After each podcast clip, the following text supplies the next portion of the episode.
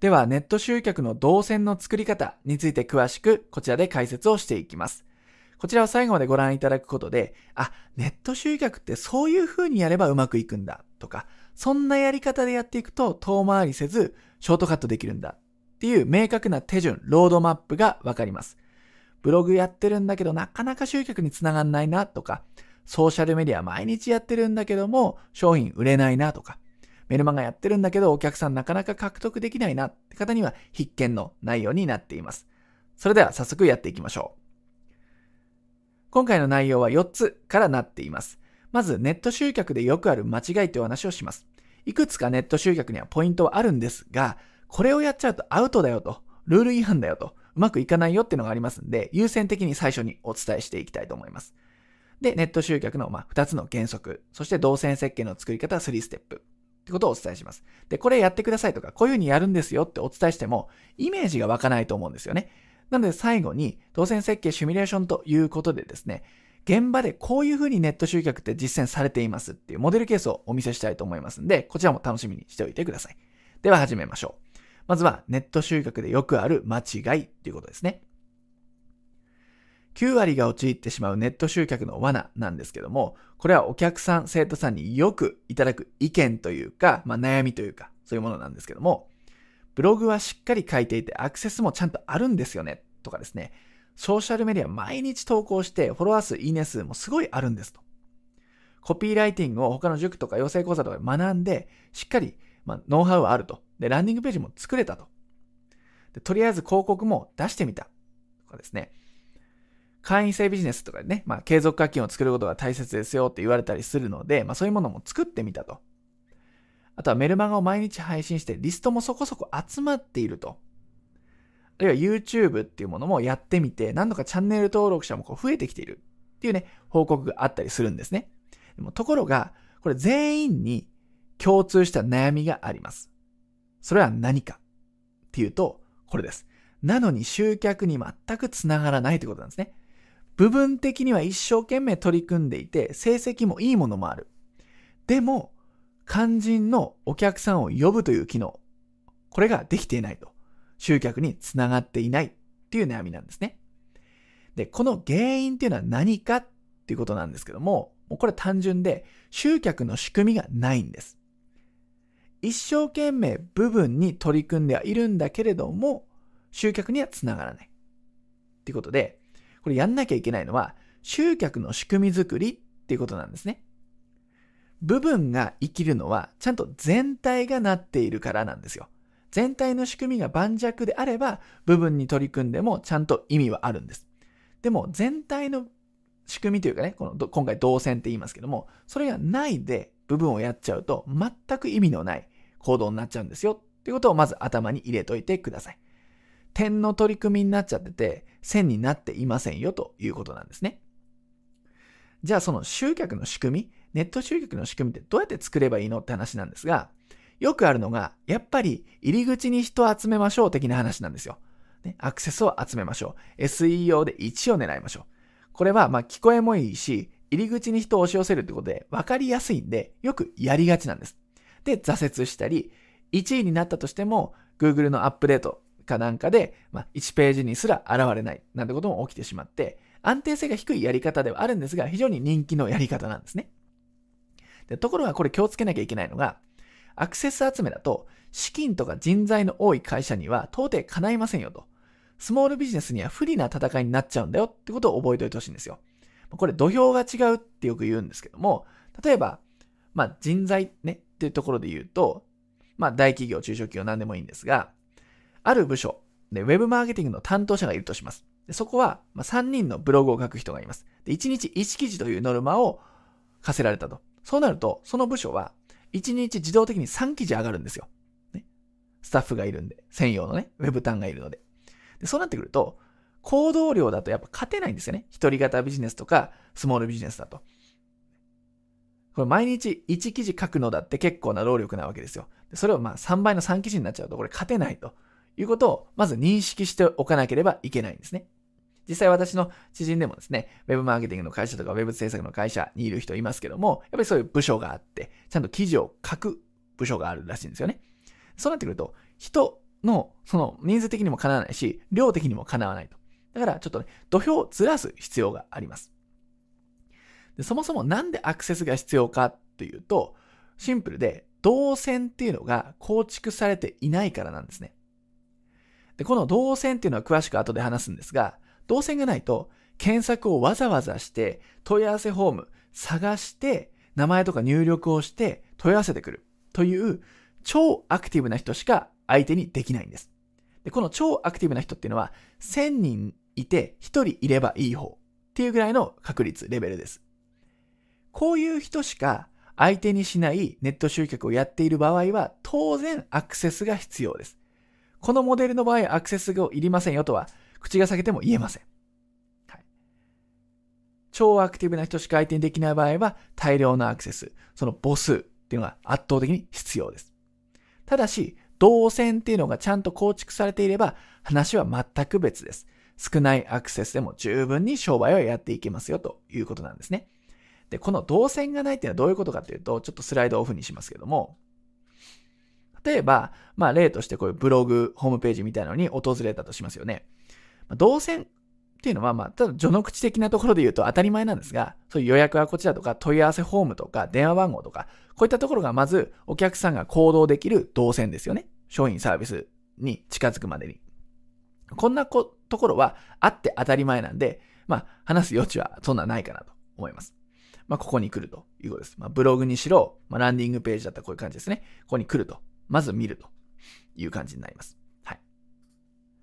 で、この時に動線があるパターンではどういうものかっていうと、例えば一例に過ぎませんけれども、これサイドバーとかこういうところとか、記事のブログを読んだだけで終わらせず、記事の下にこういうふうなね、行動できる無料商品、無料のプレゼントっていうのが用意してある。で、こういうふうにやっておくと、単なるアクセス者じゃなくて、見込み客に変えることができるんですね。あ、有料商品は最初には申し込む。のにはハードルあるけれども、無料だったらちょっと興味あってここ来たからもらっておこうかなってなるわけです。そうなると連絡先がもらえるということです。これが一つの動線。で、この連絡先がもらえればずっと接触をすることができるんですね。で、いつか買ってくれるっていう流れになります。で、今の話からちょっと延長線なんで話しちゃいますけども、ネット集客で最大の間違いっていうのは何かっていうと、すぐ買ってもらえる前提で仕組みを作ってるってことなんです。さっきのランディングページにしろ、このブログにしろ、これ、当たり前なんですけど、このブログを読んだからといって、あ、読んだ。じゃあ、こっから商品買ってみようかなとか、この会社からのサービス受けてみようかなってなりませんよね。当たり前ですよね。初めてこれを見た。じゃあ買おう。なりませんよね。これ当然すぎる話です。なので、じゃあ何が大事かっていうと、こっから商品に申し込むとか、登録、まあ、登録って言うんですよね。お金を払ってもらうってことなので、買ってもらうっていうところを導くまでデザインしとかなきゃいけないんですよ。例えば一例としてこういうものがないと、連絡できる術がなくなっちゃうので、単なるサイトに来たアクセス者で終わる。で、離脱していって、二度と戻ってくることがない。みたいな感じになっちゃいます。なので、まあ、こういうような仕掛けを例えば置いておくということですよね。はい。例えば、ランディングページ見た人でも、ここだけ見ていきなりは商品の紹介がね、うまく書かれていてもいきなりは買いませんから、まあ、どういうメディアを運営してるんだろうなって言って会社の情報を見に行くんで、そういう時にちゃんと動線が張り巡らせられてないと集客には繋がりませんよということです。仮にこういったね、ここのやつとかない場合とか、この辺がない場合っていうのは考えられませんよね。単に記事読んで終わり。ね、そこからどうするんですかと。行動したくてもお客さん行動できません。ない場合を想像してみてください。ゾッとしますよね。はい。っていうことなんですね。ちょっとこれはまあ一例でちょっとね、画面をお見せしました。はい。ということで、まあ大量のアクセスが、こういうモデルの場合は必要だけども、動線があれば大丈夫ですよという話なんですね。じゃあスライドに戻ります。で、まとめると、まずアクセスとかクリックを集めるっていう思考ではなくて、仕組み、全体の箱を作ってから、できたらそこに、しかも価値あるアクセスを集めましょうと。どうでもいいアクセスは必要ありません。ちゃんとあなたの商品サービスに興味のあるアクセスだけを集める。まあ、こういった方は実はできるんですけども、まあ、そういう発想が大切です。で、これができるようになれば、リスト数とかアクセス数は問題じゃありませんよということになります。動線設計っていうのがちゃんとされていないと、ブログには来るけれども、YouTube には来るけれども、ソーシャルメディア来るけれども、全く売り上げには繋がらないっていうことになっちゃいます。いくらやってもやっても水の泡なんですね。ところがちゃんと仕組みがあって動線が設計されていれば、やればやるほど売り上げにつながります。やればやるほど集客ができますと。やっぱスモールビジネスの方っていうのは1時間とかね、その時間って貴重だと思います。そんな時間が貴重な方が一個一個取り組んで全部積み上がらないとしたら非常にもったいないんですよ。ね、やったらやった分だけ報われる。やったらやった分だけ成果につながる方がやっぱ自然ですし、その方が理想ですよね。であれば、ちゃんと動線を作ってから部分に取り組みましょうねということになります。はい。っていうのがよくある間違いっていうことで、アクセス集めとかね、その数を稼ぎましょう的な発想ですね。これは捨ててください。はい。では次に、動線設計の2つの原則というお話をしていきます。ま、具体的に間違いは分かったけども、どうやって進んでいけばいいのかっていうことですね。2つの原則について解説をします。で、早速2つの原則を出してしまいますが、これです。打ち手のつながりとパソコン活用スキル。この2つ以外は全部忘れて結構です。ネット集客をちゃんと実践して成果を出すためには、この2つしかありません。スモールビジネスの方でネット集客うまくいってないなーって方はですね、もうほとんどの方がこのどちらかは欠けているか、どっちもできてないってパターンです。それくらい肝中の肝になります。この2つですね。まあ、それぞれどういうものか簡単に見ていきたいと思うんですけども、打ち手のつながりっていうのは、さっきも言いましたが、部分部分がちゃんとできてても売り上げにはつながらないんですよと。集客できませんよと。部分部分、ものすごく優秀にできる必要はなくて、各分野をそれなりにできるオールラウンダーの方がネット集客には有利なんですよっていうことなんですね。ブログ何アクセスあるとか YouTube 何再生あるではないんです。全体がちゃんとチームプレイができているか。これが打ち手のつながりです。で、過去にですね、月間5万アクセスあるサイトをお持ちの方がいました。で、まあ結構悪くない数字ですし、その他もね、まあソーシャルメディアとかも運営してたりするんですけども、ある日ね、相談があったんですよね。いや、この速さん、これだけのサイトを持っていると。で毎日記事も更新して、ちゃんとやってると。でも、商品売れないんですよ。っていう相談だったんです。で、それはおかしいなと。私たちもおかしいなと思っていろいろ話を聞いていると、やっぱりこの打ち手のつながり、動線の絶対条件である打ち手がつながっていなかったんですよ。まあ、なので、まあ、ここをこうした方がいいですねと。まあ、こんなツールを使ってこういうコンテンツをこう書いていった方がいいですよねとお伝えしたところ、案の定毎月そこから集客ができるようになったんです。で、アクセス数が減っても集客は増えたっていう状態らしいんですね。これが典型的な打ち手のつながりが欠けているってことなんです。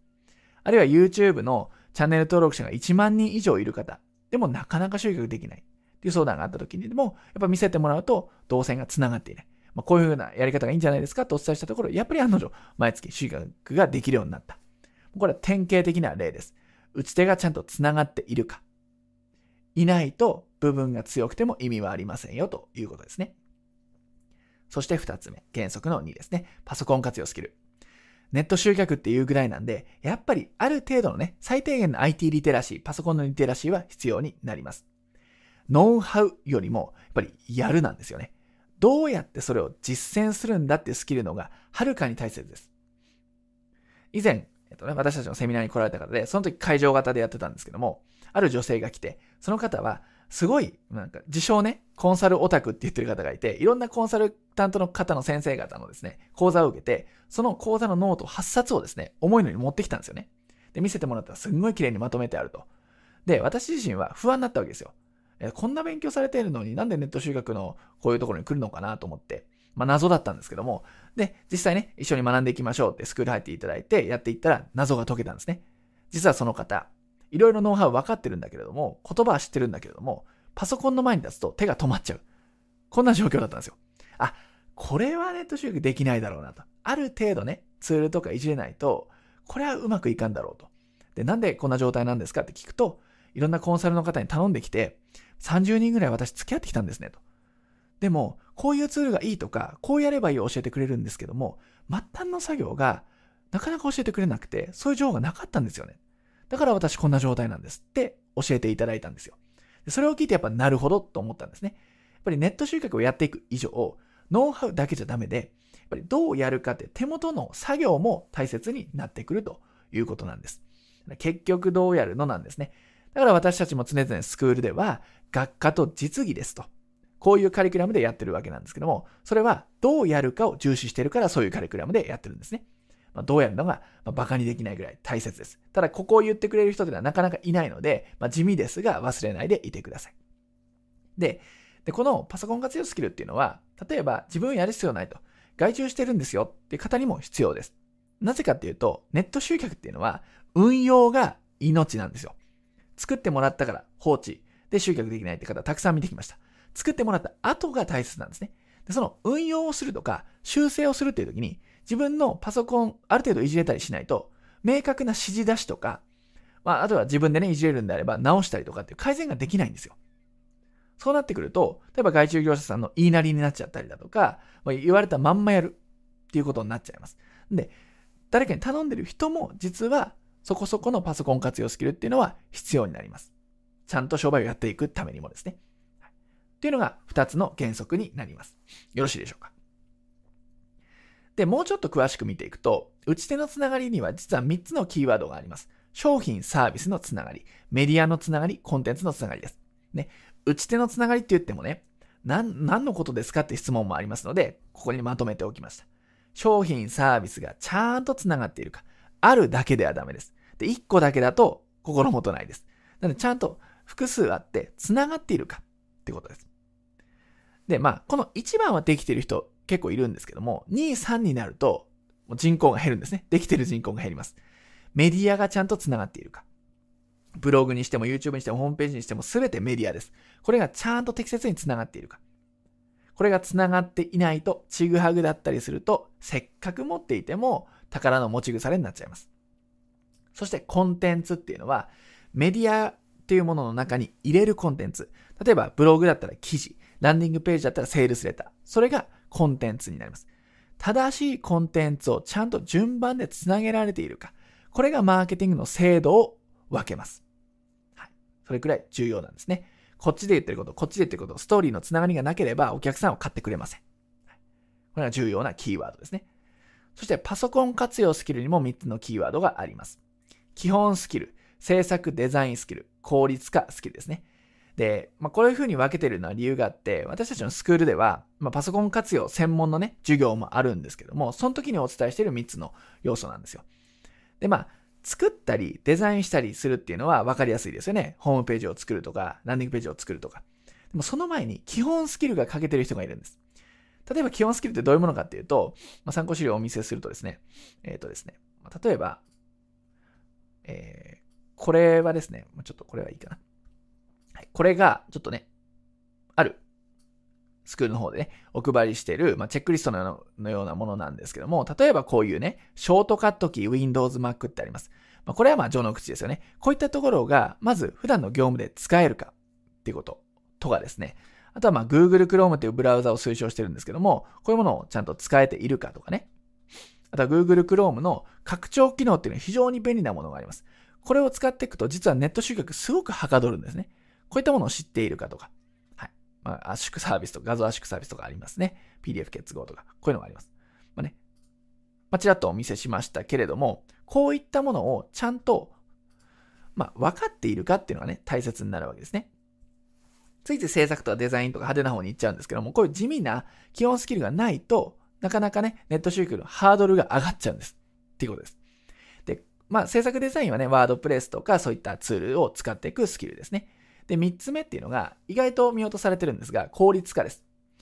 やっぱりある程度ね、あの、ネット集客をやっていくと、まあ、ツールに任せちゃうところは任せちゃった方がいいんですよ。例えば、予約配信とかね、いちいち時間をチェックして自分で手打ちでやらなくても予約配信の設定をしておけば、その日決まった時に配信、コンテンツの配信がされる。メルマガとか、あるいはブログとか。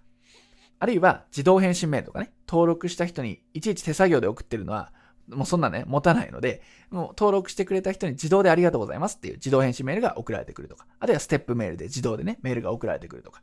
っていうものとかですね。まあ、効率化好きです。あとは、まあ、画像とか動画っていうデータとかもね、今後扱っていくと思うんですけども、そういうのをま格納する場所ですね。私たちはね、例えばドロップボックスっていうツールをね、お勧めしたりするときもあるんですけども、クラウド上のそういうファイル管理サービス、こういったものも使えているかっていうのが、やっぱネット集客の実践には大きなところになります。ちょっと話はそれましたが、こういうパソコンの基本的なスキル、難しいものはありません。知っているか知ってないか、ツールを知っているか知ってないか、使い方を知っているか知ってないか、これだけの話になります。非常に重要なんですよね。まあ、侮れないところになりますということです。で、実際ちょっとね、これ時間とってですね、自分で考えていただきたいんですけども、打ち手のつながり、パソコン活用スキル、今回ね、色を分けておきました。その中で、それぞれ分けてあります。商品サービス、メディアコンテンツと、パソコン活用スキルなんで、まあ、基本的にはツールかなと。何のツールを今使っているか、使えるのかっていう視点が重要になります。で、この表を埋めてほしい埋め方としては、上から見込み客集め、見込み客育成、新規客獲得、リピート育成、客育成っていうのがあります。で、講座スクール1個はちょっと高度な内容になるので、今回は考えなくて OK です。今回は見込み客集めからリピート客育成までを考えてみてください。それぞれのところで、どんな商品サービスを提供しているか、見込み客にはこういう商品サービスをオファーしている。まず新規で来てもらいたい、お金払ってもらいたい人に対しては、まずこのサービス。フロントエンドとかね。リピートの人に対してはバックエンドだったり、リピート商品だったりを案内すると思います。商品サービスは結構書きやすいと思います。でもじゃあ今度メディアとかコンテンツはどうですかと。それぞれの見込み客集めとか、そういうステージの中でどんなメディアで接触していますか？どんなメディアを見てもらってますか？どんなメディアで露出してますか？っていうのをちゃんと書けるかどうかです。できれば一つではなくて複数、それぞれのステージで複数やってるのが理想です。そして次、コンテンツ。コンテンツはどういう風なものを書いていますか？もちろんこの四角の中には書けないと思います。例えばね、新規客獲得のコンテンツなんていうものはセールスレターになるので、ここにそのセールスレターを書くわけではないんですけども、メッセージとしてどんなことをコンテンツの中で伝えているかってことは書けると思います。はい。っていうのはコンテンツですね。このコンテンツをいかにつなげるかで、マーケティングの精度が変わるって先ほど言いました。どういうふうに正しく教育ができて売り込まずに売れるかっていうのは実はこのコンテンツの流れで決まってくるんですね。ただ、こういうふうな視点で整理をしておかないと、何もね、何から手つけたらいいか分かんないとか、闇雲にやってるって状態になっちゃうんで、整理をしてください。で、パソコン活用スキルの方は、メディアを持っているかっていうのをね、考えてくださいって言いましたけども、そのメディアをどんなツールを使って実践していますか例えば、ブログだったら、ワードプレスとか、ね、メルマガだったら、メールチンプとか、例えばですよ。ランディングページだったらペライチとかっていうツールが書けると思いますから、そのツールを書いてください。ここら辺を管理しておかないと自分で直せないとか、いざという時にトラブルに対応できないということになっちゃうので、ちゃんと使ってるツールも把握しておくことをお勧めします。というふうに、打ち手のつながりとパソコン活用スキルをこういうふうに真面目に考えてくださいねということです。見込み客集め、リピート客育成の中でどれをやってますか？を時間をとって考えてみてください。で、まあ、まとめていくとですね、打ち手のつながりとパソコン活用のこの2つのアプローチがネット集客では必要ですよと。ちゃんと見込み客になってお客さんが商品サービスを買ってくれるっていうのには、この2つのポイントが大切ですと。いうことを繰り返し、これはまとめになります。で、超重要3つのチェックポイントということで、打ち手のつながり、パソコン活用スキルっていうのは、じゃあ自分できてるかできてないかっていうのを測る明確なチェックポイントがあります。その、それはこれの3つです。まず見込み客が毎月安定して集められているかと。50人とか100人とか毎月安定して見込み客が集められているか。これは新規客ではありません。お金を払ってる、くれる人ではなくても構いません。メルマガの登録者とか、無料プレゼントの登録者とかっていう形で、メールアドレス、連絡先を集めているかってことです。無料商品でいいので。ここをやってない方結構多いですよ。ちゃんとできていれば、まあ、丸をつけてあげてください。できてるかなと。そして費用をかけずに集客の仕組みを短時間で作れるか。費用をかけずに短時間。これが大切です。一個一個にね、何十万何百万でこう、費用をかけていると、それだけで回んなくなっちゃうわけですね。まずは手軽にネット集客の仕組みを作ってほしいので、手軽に作れるか。そして、一個作るのに1ヶ月とかね、かけていると、それだけでもやっぱ回んなくなっちゃいます。なので、一個作るのにサクッと作れるか。ってことはどうでしょうか？で、例えば、ホームページとかランディングページだけじゃなくて、ネット集客の仕組み全部を短時間で、短期間でサクッと作れる能力があるか。で、これは難しいスキルではありません。だからここに挙げてるわけですけども、簡単にツールを使えば実はできるんです。この2番ができないってなると、おそらくツールの活用、パソコン活用スキルがちょっと欠けてるかなというところの、まあ、判断になりますね。そして3つ目が、Web マーケティングに必要な最低限の武器は揃っているかということです。最低限の武器、12の武器っていうのを私たちは常々お伝えしてるんですけども、それは後で出てきますんで、この時点ではお話ししませんが、ネット集客をやっていく上での最低限の武器ですね。まあ、揃っているか。例えば、ブログだけしかやってないとか、ブログと Facebook とメルマガしかやってないとか、っていう方は、ここ揃っていないっていうふうに考えていただいて結構です。一つだけとか二つだけではなくて、ちゃんと仕組みが重要なので、複数のネット集客の武器を使っているかってことですね。これはまあ後でお伝えするんですけども、揃っているかなとか、集客の仕組みは短時間できるかなとか、毎月見込み額集められてるかなっていう現段階の状態でいいので、自分はこれ丸かな×かなっていうのを考えてみてください。全部丸であれば、この先の話を聞いてもですね、ちょっと退屈になっちゃうと思います。でもどれか×っていうのは、そこが弱点だったり、そこができていないから、ネット集客できてないってことなので、まあ、もう基本的に全部丸つかないと、これはね、NG というか、難しい話になっちゃいます。全部丸。どっか×だと掛け算なので、そこを起点に、多分ね、そのネット集客の、まあ、挫折だったり、失敗が始まっちゃってるんだなというところですね。この3つのチェックポイントは OK でしょうか？では続いて、ネット集客の、まあ、動線設計を作るんですけども、その作り方、3ステップということでお伝えします。ここまでお話ししたのは、打ち手のつながりのスキル、パソコン活用のスキル、これだけでいいですよってお話をしました。じゃあ、この2つのスキルを使って、どういうふうに実践していくのかっていうのが次の科目になります。それは、動線設計の作り方3ステップということですね。さっきも言ったように、こういう状態にはなってほしくないんです。こういう状態にならないために何をやればいいかっていうと、セブンステップじゃないですね。3ステップあります。はい。3つですね。まずビジネスモデルのステージを把握しましょうと。その上で出てきました。12の武器を使ってステージに最適な動線を作ります。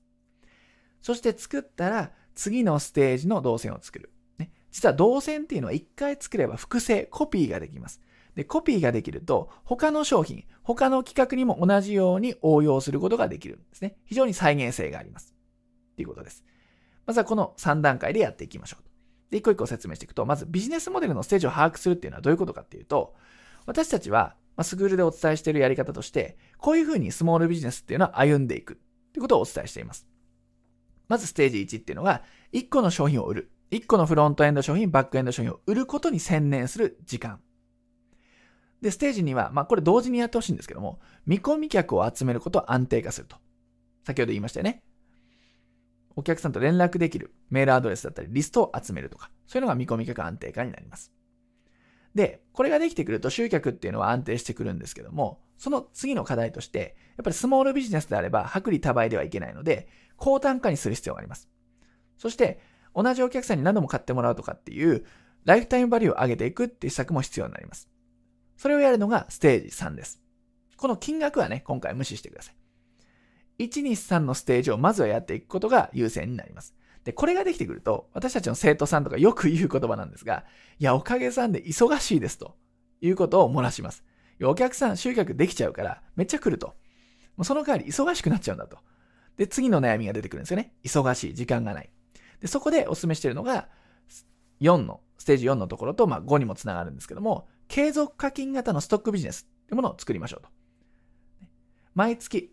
1日の時点で売上が約束されている固定課金というかね、そういったビジネスモデルを作りましょう。例えば会員制ビジネスとかっていうのも一つですよね。っていうステージに行ってもらいます。でそうすると、まあ、基本的には、1対1のね、その人的サービスじゃなければですね、何人に提供しても自分の労力って変わらないんですよ。そうなると拡張性がどんどんどんどん作られてくると。で、さらに、コンテンツビジネスということで、教材とか自分の専門知識をちょっとね、ノウハウにして誰かに売るっていうコンテンツビジネス、教材化みたいなことをやっていきます。ステージ5ではね。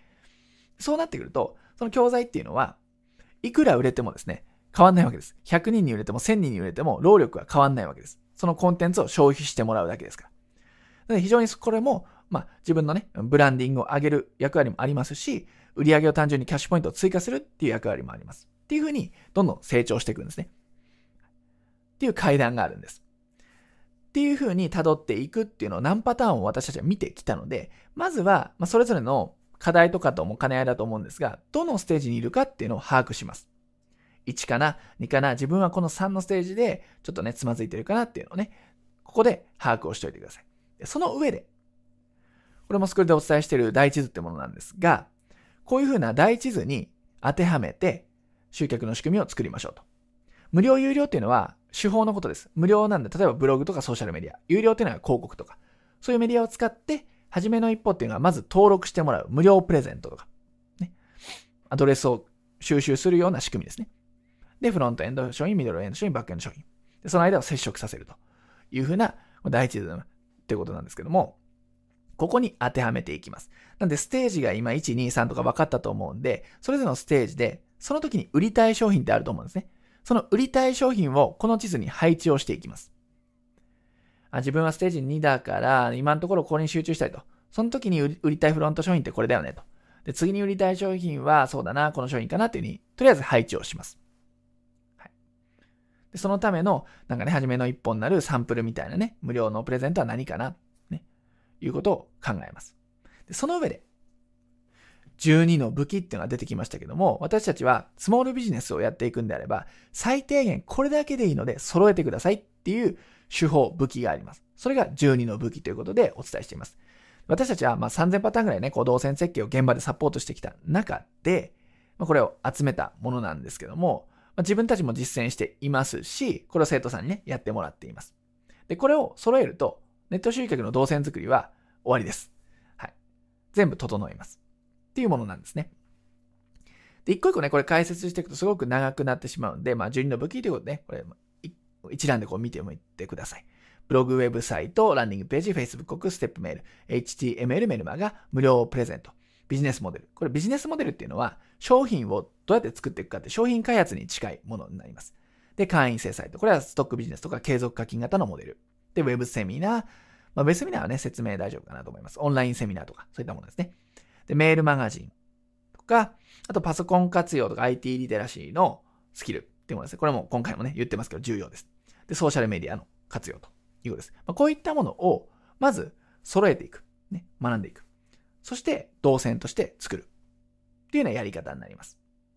で、この12の武器ってものを、まあ、これをね、私たちのスクールでは、この武器っていうものを習得してもらう、作れるようになるってことはもちろんなんですけども、その間でテンプレートっていうのをね、やってるわけです。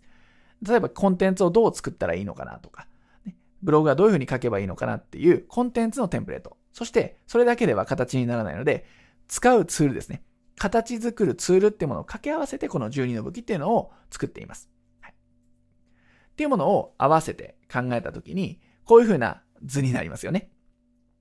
はい、ビジネスモデルの第一図っていうところに先ほどの12の武器っていうのを当てはめた図になります。で、これ一応出していくと、この黄色いところっていうのは、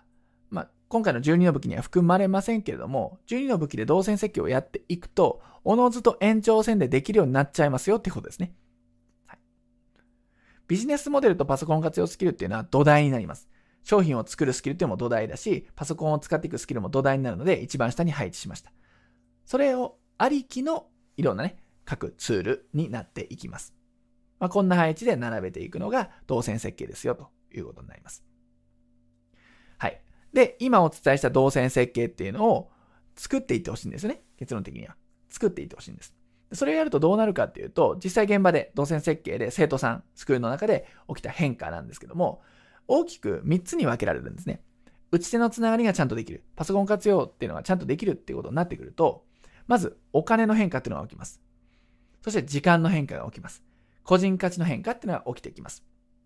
でそれぞれね、ちょっと事例があるのでお伝えすると、例えばお金っていうところで言うと、これは先ほどの方と別なんですが、この方も月5万アクセスあるブログを持っていたと。でも、集客できませんっていうことでスクールに来られたんですよ。で、何やってたかっていうと、毎日記事書いて SNS に拡散しているっていう、いい実践方法ですよね、これね。これやってると。でも、お客さん来ないっていう悩みだったんです。で、やっぱり話を聞くと、動線っていうのがねやっぱなかったんですよね。なんで動線設計をきっちりツールを使って自分でやってもらったところですね。まあ、月に5万アクセスあっても全然集客できなかったところから、たった3000アクセスで集客が安定的にできるようになってきましたと。まあ、1日100アクセスとかですよね。はい。っていう報告をいただきました。で、この方ね、まあ、この方ね、浜口さんっていう方なんですけども、よくね、あの、いただく報告の仕方として、よくね、スマートフォンを見せてきてくださるんですよ。やね、この屋さんこれ、見てくださいよって言ってね。申し込み来ましたペイパルの決済ありましたよ。っていうね、画面をね、しょっちゅう見せてくれるんです。僕たちも嬉しいんですけども、まあ、そういうふうに、スマートフォンに申し込み通知とか、まあ、問い合わせとかでもいいんですけど、そういう通知が来るっていうのは単純に嬉しくないですか？それをやってると、なんかネット集客してるなって実感湧きますよね。で、これって当たり前なんです。ネット集客やってる人っていうのは、まあ、スマホとかね、パソコンでもいいんですけど、申し込み通知とか登録通知がよく来るんですね。で、この状態にしてほしいんですよ。そうなってくると、お金ってこれ書いてありますけども、集客できるようになって売り上げも上がってくるということです。ネット集客をやっていくっていうのは何も難しいことじゃなくて、ちゃんとね、打ち手のつながり、パソコン活用とやっていくと、こういうふうなことが当たり前、状態化するよということなんですね。はい。これも嬉しい報告。まあ、お金という視点ですね。で、ここから学ばなきゃいけない教訓があります。それは何かというと、大量アクセスとか、その数ですよね。ってところに頼らなくても、売り上げにつながるんだよということを覚えておかなければいけません。今の浜口さんの事例でもそうですけれども、やっぱりね、ついついね、入り口に人を集めたがるんですね。でも今回散々お伝えしている通り、それではうまくいかないんです。ちゃんと線を作ることです。なので、やんなきゃいけないこととやっちゃダメなことは何かっていうと、やんなきゃいけないことは、ちゃんと動線を作るということ。やっちゃダメなことは、仕組み、動線作ってないのに入り口に人を呼ぶということになります。何かしらこういうね、生の事例から学ばなきゃいけないと思うんで、一応教訓というスライドをね、追加しておきました。はい。こういうことを学んでいただければと思います。で、次の事例なんですけども、これお金と時間両方ある事例なんですが、これね、中島さんという女性の方がいたんですが、これホームページとかランディングページ、一連の仕組みを200万以上払って、なんかウェブのプロデューサーみたいな方に頼んだみたいなんですね。でも放置状態っていう時に私たちのところ、スクールのところに来ていただきました。で言ってたのが、このね、吹き出しの通りですね。せっかく作ってもらっても自分でいじりたい時にいじれないんですよと。修正を頼むにも追加費用がかかって、もうどうしたらいいですかと。すっごい私これストレスなんです。ですごいもう泣きそうな感じで相談を受けたんですね。で、まあ、詳細を聞くと、せっかく作ってもらったけどもいじれないと。これどういうことなんですかって言ったら、いやね、やっぱ作ってもらったからって言っても、修正ありきじゃないですかと。やっぱメッセージも変わるし、まあ、時々ターゲットとかも変わるかもしれないので、直すのって、それありきですよねと。でも、最初ログイン情報すら分かんなかったんです。で、やっと教えてもらって、一応入れるようにはなったんですけども、なんかね、自分で専門的なスキルが必要でいじれなくて、それでいじれないもんだからここ直してくださいっていう連絡をしなきゃいけない。で、場合によっては追加費用も発生したりする。もうこれやってたらもう私のネット集客終わってますと。でだからそれも連絡の手も嫌になっちゃって追加費用も嫌になっちゃったんで放置しちゃってるんですよ。というふうなことをね、詳しく聞くとそういう話だったんです。で、まあ、この中島さんにもね、まあそうなんですよ。大変ですねと。まあ、自分でじゃあやっていきたいって気持ちあるんですか？って言ったら、あるんですって。じゃあやっていけばいいんじゃないですか？って言って、えどうやってやったらいいんですか？っていうんで、まあこういうツールがあって、こういうやり方でやるとできますよ？っていうことをお伝えしたんですね。そうすると、自分でその200万かかってた仕組みが0円でできちゃったっていうことになったんですね。はい、もちろんあのサーバー代とかね、必要経費はね、かかってはいますけども、その制作ってところで言うともう0円で自分で作れるようになったというスキルを習得することができたんですね。はい。で、この時中島さんが言ってたのは、もちろん売り上げ上がったとか集客につながったってのはもちろんなんですけども、一番言ってたのは、夜中パッとね、アイデア思いついた時に、誰にも、誰の許可もいらなくて、連絡する必要なくて、自分で立ち上げてサクサクってこう、文言直したり画像を直したりできるのがすっごいストレスフリーですと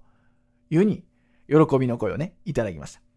やっぱりね、こういう話を聞くと、ネット集客で成果出してる人っていうのは、PDCA ちゃんと回してんだなっていうのがわかります。一発作って OK っていうのはプロでも無理です。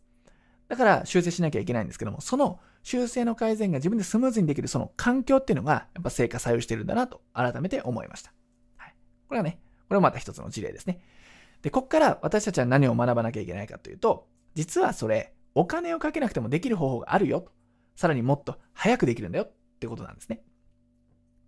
で、この時にやっちゃいけないこととやるべきことは何かっていうと、まあ、まずやるべきことから言いますかね。やるべきことは何かっていうと、まずツールを使って自分で手軽に作っちゃう。ね、特殊なスキルがなくても作れる時代ですから、作っちゃう。っていうのがやんなきゃいけないこと。で、やっちゃいけないことは何かっていうと、何も分からずにすぐ外注しちゃうってことですね。丸投げしちゃったりする。これはやっちゃいけませんと。自分の商売の手は自分で握っていきましょうということになりますね。まあ、こういった教訓がね、得られるんじゃないかなと思います。で、さらにちょっとね、これ番外編みたいな感じなんですけども、この個人価値っていうのも大切だと思っています。これ個人として成長できるっていう意味です。で、これ以前ね、これ石川さんという女性の方が来られたんですけども、その方当時は、ウェブマーケティングがわかりません。ネット集客ができませんって状態だったんですね。で、やり方をお伝えして、ウェブマーケティングができるようになった。ホームページが作れるようになった。ランディングページも自分で作れるようになったっていうふうに、こう、どんどんどんどんですね、こう、スキルがどんどん増えていったんですね。で、楽しくなってきて、ネット集客がどんどんどんどんうまくいくようになったと。で、ある日、ネット集客やっていたら、この石川さんっていうのは料理教室をやられてる方なんですけども、同業の方に自分のホームページとか、ランディングページを見せたと。したら、周りがね、え、これ石川さん作ったの、本当に？って言って、うん、私が作ったんだよって言ったら、いや、これ教えてよって感じになってしまってですね、今や同業にこういったウェブのやり方を教えるっていう、まあ、副業じゃないですけども、そういう副次的な仕事も発生しました。はい。っていうふうにそっちでもね、キャッシュポイントを増やすことができたんですね。なんでできるようになるっていうことがどんどん増えていくと、困っている人を助けられるっていう貢献することもできるようになるんだなというね、これは事例からもね、私たちもね、まあ、嬉しい事例なんですけども、実感します。はい。っていうことになりますね。で、動線があればね、集客っていうのはやっとできるんですよ。200業種以上の方が実践ね、スクールの方でも実践していただいてますけども、いろんな方がいます。例えばカウンセラーの方とかでも、紹介頼りだったと。ずっと紹介だったけども、ネット集客の動線を作ったら、ネットオンリーに今できて、ネットで全てが完結できています。とかですね。治療院の方とかも結構多いんですけども、今までは店前看板だけとかね、チラシだけだったんだけども、そこからネットの集客ちゃんとの仕組みを作ったら、ネットでちゃんと売り上げが立つようになったっていう報告をいただいています。いろんなね、ケースがあるんですけども、皆さんね、これ共通してることが実はあって、さっきのね、あの、事例もね、あるんですけども、共通してることがあります。それ何かっていうと、その集客にできるようになった。ね。その前はできなかったわけなんですけども、その前後で、皆さん共通して言えることは、商品サービスそのものとか、伝えているメッセージっていうのは変わってないんですよ。商品サービスこっちにした方がいいんじゃないですか？コンセプトこうがいいんじゃないですかっていうのは一切私たちは言ってません。価格も安くした方がいいんじゃないですか？言ってません。むしろ上げてもらってます。あとは伝えてるメッセージも変わっていません。ここじゃないんです。じゃあなんで商品サービス変わってない、メッセージも変わってないのに集客の成果がゴロッと変わっちゃうかっていうと、私たちが話を聞く中で、こんな動線のつなぎ方がいいんじゃないですか？とかね、こういうメディアを使ってコンテンツこうつなげて、こういうツールを使うと、こっちのツールよりもいいですよってことをお伝えしたら、同じ商品サービス、同じメッセージなのに、ゴロッと成果が変わってしまうということなんですね。で、この時に、やっぱり大切になるのが、先ほどからお伝えしている2つの原則なんですよ。どういうふうにつなげるのか。どういうふうにツールを使っていくのか。っていうことだけなんですね。だから私たちっていうのは生徒さんを見ても商品変えてくださいとかメッセージ変えてくださいっていうのは言わないんですよね。商品もいいと思いますよ。メッセージもそれでいいと思います。ただ、つながり、コンテンツをこういうに作っていった方がいいんじゃないですか。この順番を変えてくださいとか、いうことを、まあ、ポロポロとね、こうお伝えしていくわけです。そうすると、ガラッと変わっちゃうんですよね。はい、なんで、いろいろノウハウとかって出てくると思います。ただ、原理原則に戻りましょう。打ち手のつながりとパソコン活用する。これがあればネット集客っていうのは実践できますし、集客もできるようになるよということですね。で、毎月安定集客できる秘密ということで、出してしまいますが、まず動線の中で売り込まないんですよ。ね、売り込んでるようで、実は売り込んでいないんですね。緻密な教育プロセスがあります。まあ、この教育プロセスを全部話し出すと、このね、時間で収まりきれないんで、割愛しますけども、ちゃんと最初にこういうもので知ってもらって、興味を持ってもらって、で、試してもらって、比べてもらってっていう教育のプロセスがしっかり動線の中でちゃんとなってるんですね。だから、ユーザーとしてはですね、お客さんとしてはなんか売り込まれてる感じないんだけども、なんか買っちゃったとか、なんか来ちゃったとか、そういうことになるわけです。売り込んじゃダメなんですね。そして究極な対象の絞り込みっていうのもやってます。これね、ちょっと難しいかもしれませんが、メディアミックスっっていう言葉をね、私はよく使うんですけども、1個のメディアだけ単体じゃダメですと。いくつかのメディアのミックスをして、強いとこ、それぞれの得て増えてを理解して、組み合わせましょうと。でそして、興味のある人だけに、例えば広告を見せるとか、興味のある人だけにこのページを見せるとかっていうターゲティングをしっかり行う。だから、毎月安定して集客っていうのができるようになるんですね。この絞り込むっていうのは非常に大切です。最初の方でもお伝えしましたが、興味のない人のアクセスを集めるとかっていうのあんまり意味ないんですよね。興味のある人だけ集めたい。そういう発想です。そして手軽に PDCA を回せるからってことなんですが、ツールを使って自作ができるので、修正したい時に修正できる。さっきの中島さんの例もそうですが、パッと思いついた時に直せる。ね。ダメだと思った時にすぐ切り替えられる。これが非常に成果を出すための近道です。何事も PDCA 改善は大切ですよね。それが誰かの手で握られちゃうと、誰かの許可がないとそれができないんだと、ね、例えば、4、5分でできるところがですよ、ね、2日3日かかっちゃったり、なんか打ち合わせとか支払いとかがあって1週間とかになっちゃったりとかなっちゃうんですよ。これ運命の差ですよね。運命の差。だから、まあ、このね、自作できる、ツールを使って自作できるっていうのはとても大切な要素になりますということですね。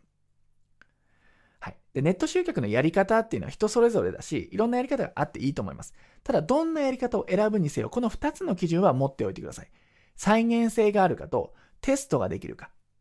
半年後、1年後、自分でその仕組み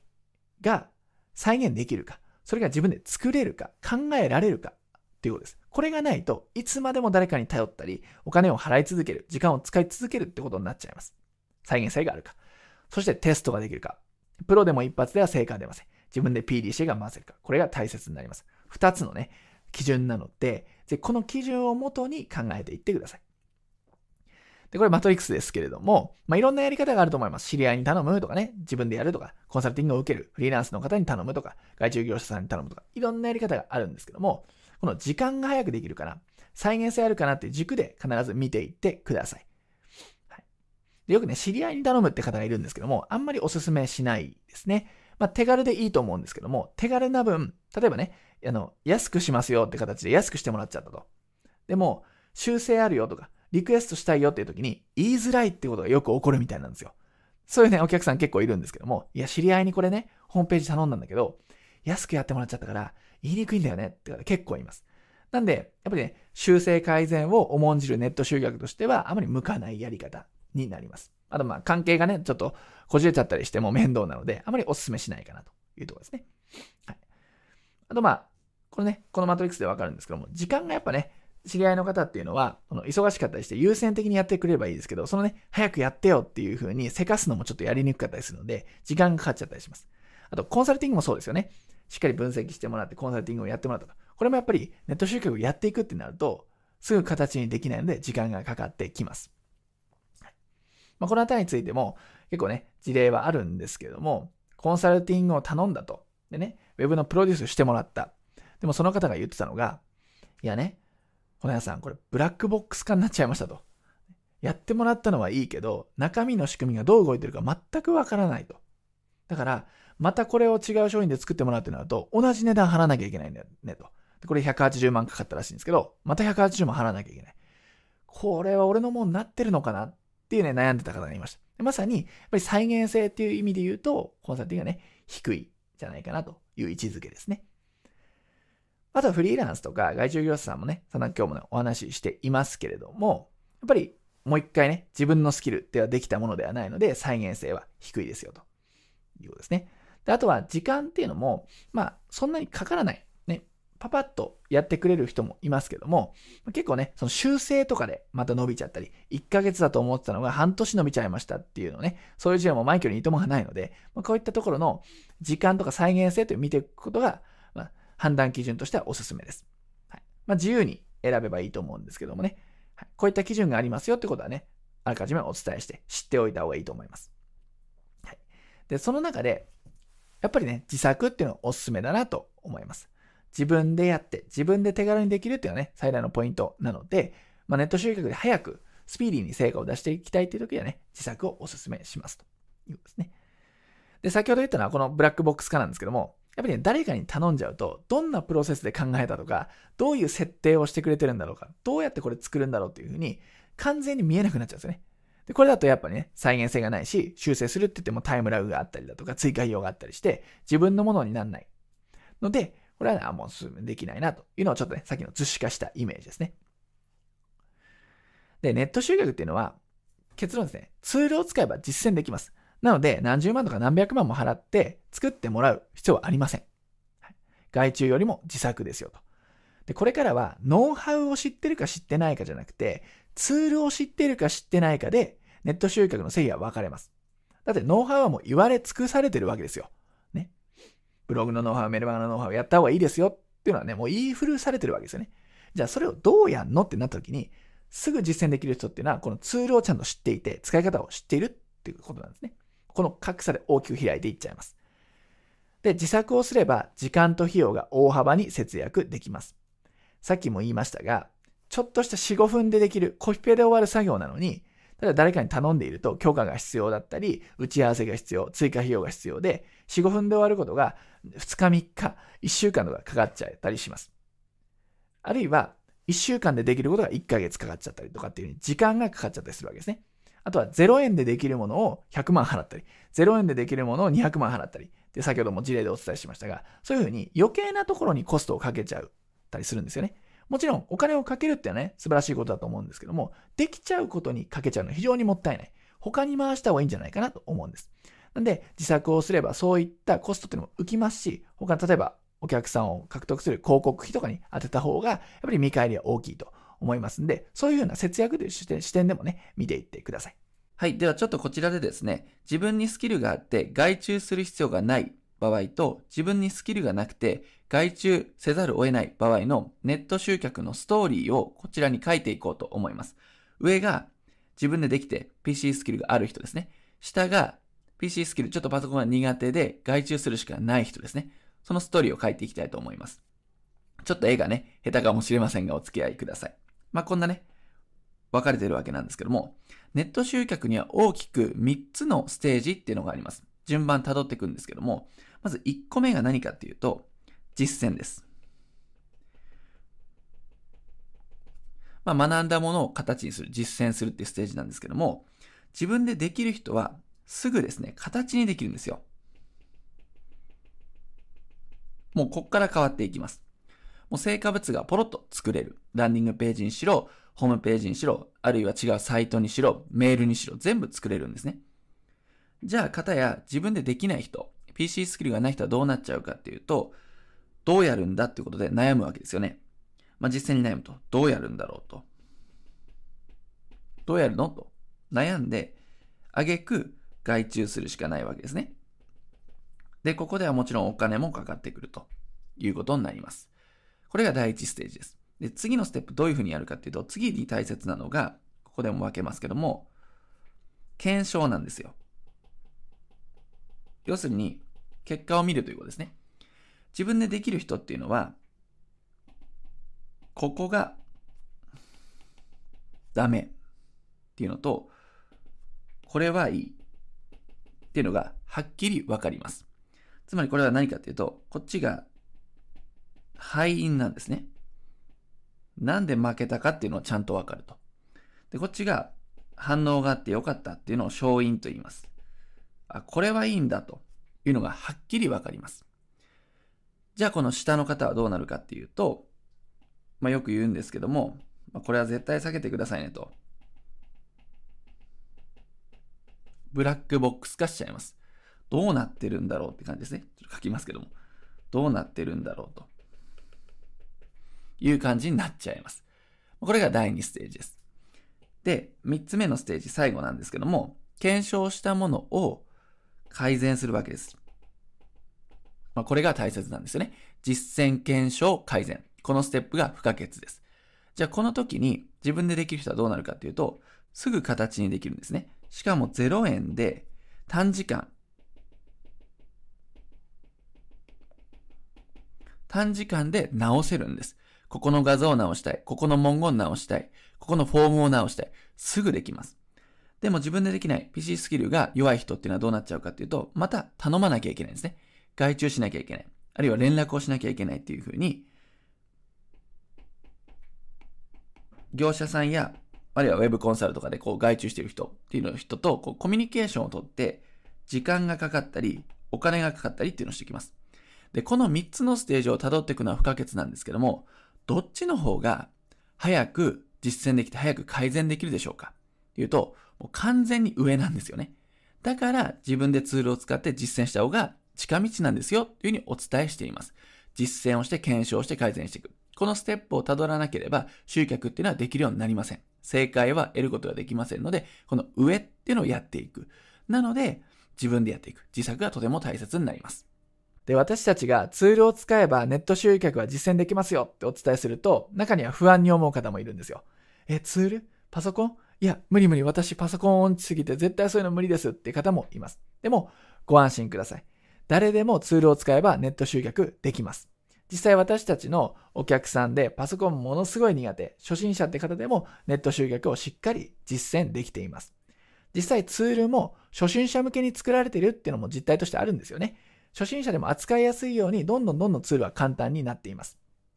で実際私たちのね、生徒さんの例をお話しすると、もうその方はパソコンのキーボード指一本押しで、パソコンの再起動の仕方もわからない。Google Chrome って何ですかっていうレベルだったんですね。ほんと初心者、小の小からスタートです。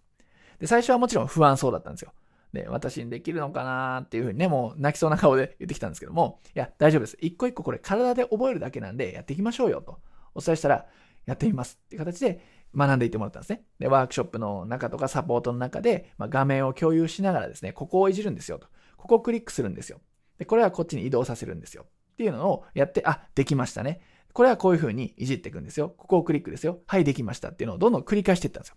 そしたらその方、自分でホームページを作れるようになったり、会員制のサイトまで作れるようになったり、ランディングページ作れるようになったり、メールマガジンを毎日発行できるようになったりっていう風に、ものすごく実践できるようになってしまったんですね。で、これ何を意味してるかっていうと、ついついね、ツールっていうと、使い方を全部覚えようとするんですよ。じゃなく、これね、間違いないですね。こうじゃなくて、大切な2割、でその他を覚えなくていいんです。これどういうことかっていうと、もっと詳しく言うと、まあ、これお絵かきしたものなんですけども、ネット集客のノウハウってたくさんありますよねと。で、パソコンスキルとかっていうのもたくさんあります。でも、本当に必要なのって、ネット集客に生きるパソコンスキルなんですね。ここの赤い部分だけ学んでおく、知っておけば、その他は必要ないんです。だから、覚える量とか、自分でね、やる操作っていうのはそんなにないんですね。っていうことを覚えとかなきゃいけないんですよ。ネット集客全部やろうとしたら大変です。パソコンスキルも全部やろうとしたら大変です。それだけで人生終わっちゃうかもしれません。でも、この一致してる部分だけやればいいんですよ、ということなんですね。まあ、これ、こういうことをできるので、先ほどのね、まあ、指一本押しの方とか再起動とかね、全然できないっていう方でも、ネット集客って実践ちゃんとできるんですね。はい。ということが大切なポイントになります。では、ここでですね、大公開ネット集客動線設計シミュレーションということで、ここまでよくある間違い、2つの原則、3つの手順についてお伝えしました。では、実際現場でネット集客ってこういうふうにやっていくんだよっていう流れをお見せしたいと思います。実際の画面を通してお見せしていきますので、まあ、こういう風に自社でも仕組みを組み立てるんだなっていうのをイメージしてみてください。その4のところですね。では、公開していきますよってことなんですが、その前に2つちょっとね、覚えておいてほしいんですが、まず目的ですね。動線設計の目的としては、集客して育成して販売して維持していくってこの一連のマーケティングは当たり前です。これは目的として当たり前なんですけども、加えて商品サービスの提供とかにも活用できるんだよっていうことがあるんですね。これをちょっと頭に入れてシミュレーションのを見ておいてください。はい。では実際の画面を通してこちらで動線設計のシミュレーションをやっていきたいと思います。こちらがまずワードプレスというね、ツールで作ったホームページ、ウェブサイトになります。ブログ記事はこの中に入っているので、まずはホームページから見ていきましょう。ホームページっていうのは基本的に更新しませんよね。ブログっていうのは更新しますが、ホームページっていうのは更新しません。ただ、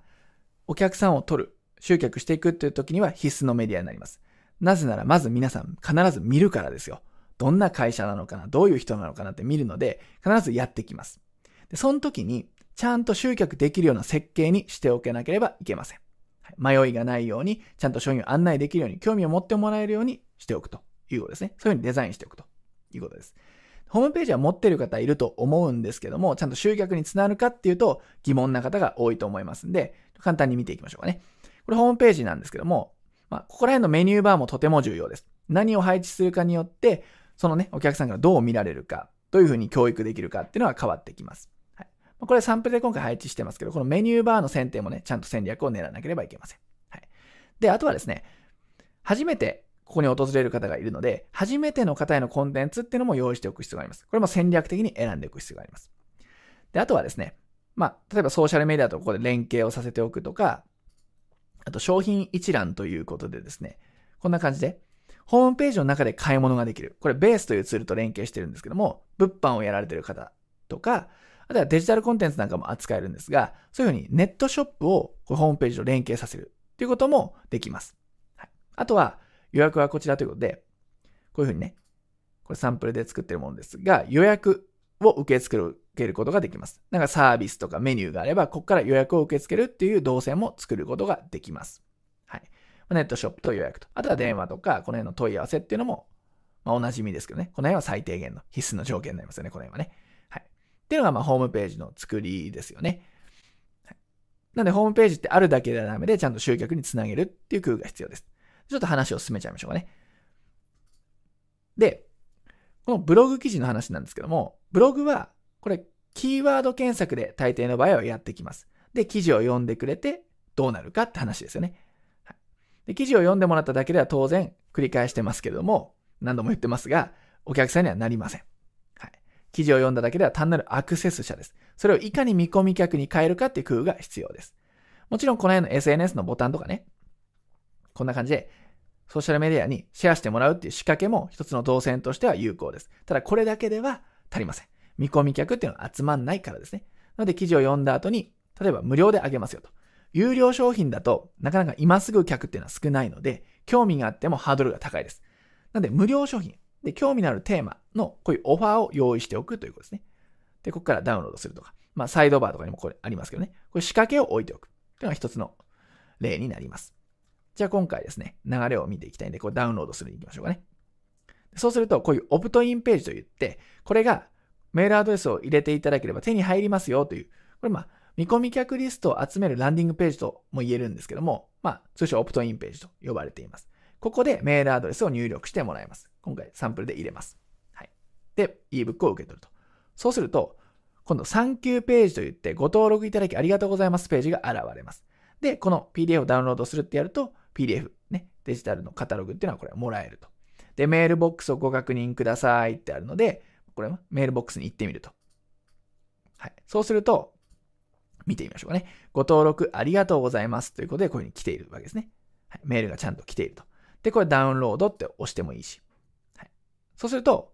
デジタルカタログが手に入る。で、お客さん自身はこれをもらって満足。で、運営者側からすると、見込み客のメールアドレスが集まってラッキー。ってことになりますね。こういう感じで見込み客のメールアドレスを集めていきます。で、登録だけではね、足りなくて、ちゃんとそこから、こういうふうに、ステップメールと呼ばれて、まあ、1通目、2通目、3通目って自動で送られる配信の仕組みがあるんですけども、こういうもので、ちゃんと教育をしていくわけですね。情報提供、価値を提供して、ちゃんと自社の商品サービスに興味を持ってもらいやすくなるように、こう誘導していくわけです。これ自動化でね、できるんですけども、こういうものでやっていきます。これはメールチンプというツールを使ってステップメールを配信しています。で、これでちゃんとシナリオのごとくですね、ステップメールでちゃんと読んでもらっていくと、どっかのタイミングでですね、こういうふうに案内をします。商品の案内をすることができます。その時に、例えばこういう形でね、案内しますよっていう URL を貼ってメールで送ります。そうするとこういうランディングページに飛ぶわけですね。はい、これは商品を売るためのセールスページ、ランディングページと呼ばれるもの。でこれをずっと読んでいくと商品を買うというふうな流れです。でもちろん、この商品、ランディングページを見ただけでは買わない可能性がありますんで、買わない人にもちゃんとフォローできるように、今度はステップメールじゃなくて通常のメールマガジンですね。例えばこういうものをね、私たちはお送りしてますけども、動画を交えたりだとか、これね、日頃の情報提供ということで、こういうメールマガを配信している。そうすると、どっかのタイミングでまた買ってくれる。っていうような仕組みを、これセットで持つことが大切なんですけども、こういう流れを作ることが大切です。で、あとはまあメールマガジンの中で先ほど言いましたが、こういう動画、YouTube 動画と組み合わせてメディアをミックスさせるとかっていう発想も大切になってきます。で、あとはこの流れを作るにあたってですね、広告という手法もありますよね。さっきはブログからこう辿ってきてくれましたけども、広告を出して、Facebook 広告を出して、さっきの、例えば、こっちのね、このオプトインページに誘導するっていうのもありです。もちろんいきなりこっちの、まあ、ランディングページにね、誘導するのもいいんですけども、ワンステップ広告といって、いきなり有料商品は売れないので、2ステップで見込み客リストを集めてメールを送って売っていくっていうのがね、理想なので、そういうやり方の方がお勧めします。っていうふうに、有料からの入り口っていうので、Facebook 広告っていうのもありなんですよね。はい。ということで、これをお伝えしました。っていうのが、集客の流れになります。これが動線設計の集客の流れ。で、この動線設計を作ると何ができるかっていうと、例えば、これ Web テラコやって私たちが運営しているものなんですけども、これね、継続課金の会員制ビジネスなんですよ。そういうものが、ワードプレスをこれね、いじってるだけなんですけども、ワードプレスで作れちゃうんです。はい。ワードプレスで作れちゃうんです。こういう会員制も今の動線設計のスキルの延長線上でできちゃいます。とか、あとはですね、こんな形で、Zoom っていうツールがありますよね。これ Zoom っていうツールを使うことで、Web セミナーとかオンラインセミナーもできてしまいます。こんな感じで送っているメールに Zoom の招待 URL を貼ってあげれば、これでもうオンラインセミナー、Web セミナーの運営ができます。非常に簡単ですよね。動線設計に、例えば Zoom みたいなツールを掛け合わせてあげるだけで、こういった Web セミナーとかがもう運営できちゃうんですね。で、あとは、これでトータルパッケージで出てますけども、これもワードプレスで作ることができます。そこにこういうね、YouTube とか Vimeo みたいなこういうツールを掛け合わせることで、こういうプログラムサイトを作ることができます。これデジタルコンテンツって呼ばれるんですけども、これも販売。これを単体のこのサイトを販売するみたいなこともできますし、例えば動画プログラムを売りたいってなったら、これね、このワードプレスとか YouTube を連携させるだけで作れますけども、こういうサイトを作ってデジタルコンテンツとして販売するっていうこともできます。あとは、まあ、こんな感じで電子書籍みたいなものも作れます。まね、Kindle とか、こういうものも作れるようになるので、まあ、こういうね、これもデジタルコンテンツの一つですけども、こういうものを売りたいとか、あるいは集客の一つの施策として打ちたいとかっていうものであれば、こういうこともできるようになりますよという話ですね。はい。ということで、動線設計のシミュレーションを見ていただきました。動線設計の流れを作ることで、集客とか販売っていうマーケティングの面はもちろんのことを、商品サービスの提供のバリエーションを増やせたり、ネットでやりたいことが全部できるようになるんですね。